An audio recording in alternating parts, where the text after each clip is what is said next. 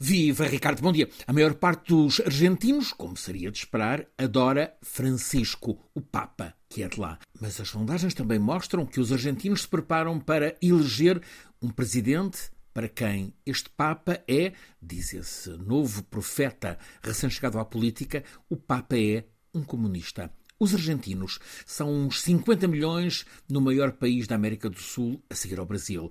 Estão fartos do que têm tido. Pobreza, inflação galopante, agora também crescendo de criminalidade muita associada ao narcotráfico com a corrupção colada. É assim que os argentinos estão fartos do velho sistema político, assente por um lado no peronismo, um híbrido puxado para a esquerda, e a direita, que lhe faz oposição. Os argentinos aprenderam com a experiência a sobreviver às crises tão sucessivas que parecem internas e que incluem a bancarrota com o Corralito e outros afundanços, mas as coisas agora vão de mal a pior. A economia agoniza enquanto os preços voam.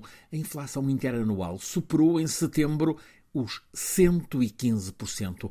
E é assim que os argentinos se preparam para, nas presidenciais, daqui a três semanas, virar as costas ao peronismo de Alberto Fernandes e Cristina Kirchner. O cenário está propício para ainda mais populismo e é assim que Javier Milei, um admirador de Bolsonaro, também de Trump, está lançado para ser eleito presidente da República Argentina.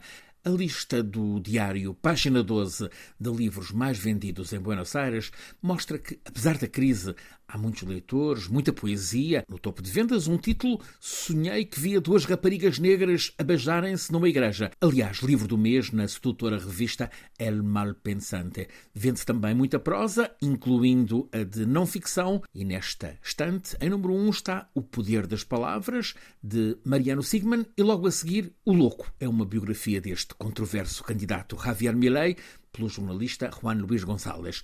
O que fica da leitura destas 240 páginas é inquietante, logo a partir da pergunta inicial: que esperar quando, num país instável, aparece um líder instável?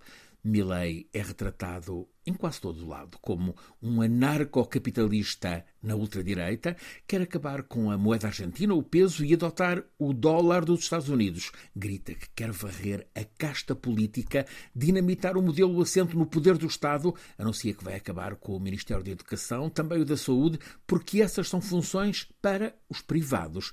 Com este discurso, Javier Milei, 52 anos, licenciado em Economia, mas sem experiência de gestão, popular pela opinião sem papas na língua em tertúlias em televisões, ele segue destacado na frente das sondagens. Provavelmente terá de ir a uma segunda volta, onde continua a ser o favorito. Já esta madrugada, no debate de abertura da campanha, apresentou-se liberal libertário, especialista na resolução de todos os problemas. Sou especialista em crescimento econômico com e sem dinheiro.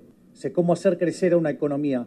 Sei como terminar com a pobreza e, sobretudo, sei como exterminar a inflação. As sondagens mostram que há muita gente na Argentina atraída por esta promessa do candidato Milei de exterminar a pobreza e a inflação, apesar de ele nunca ter governado, nunca ter dado provas. O que tem feito é discursar contra o sistema.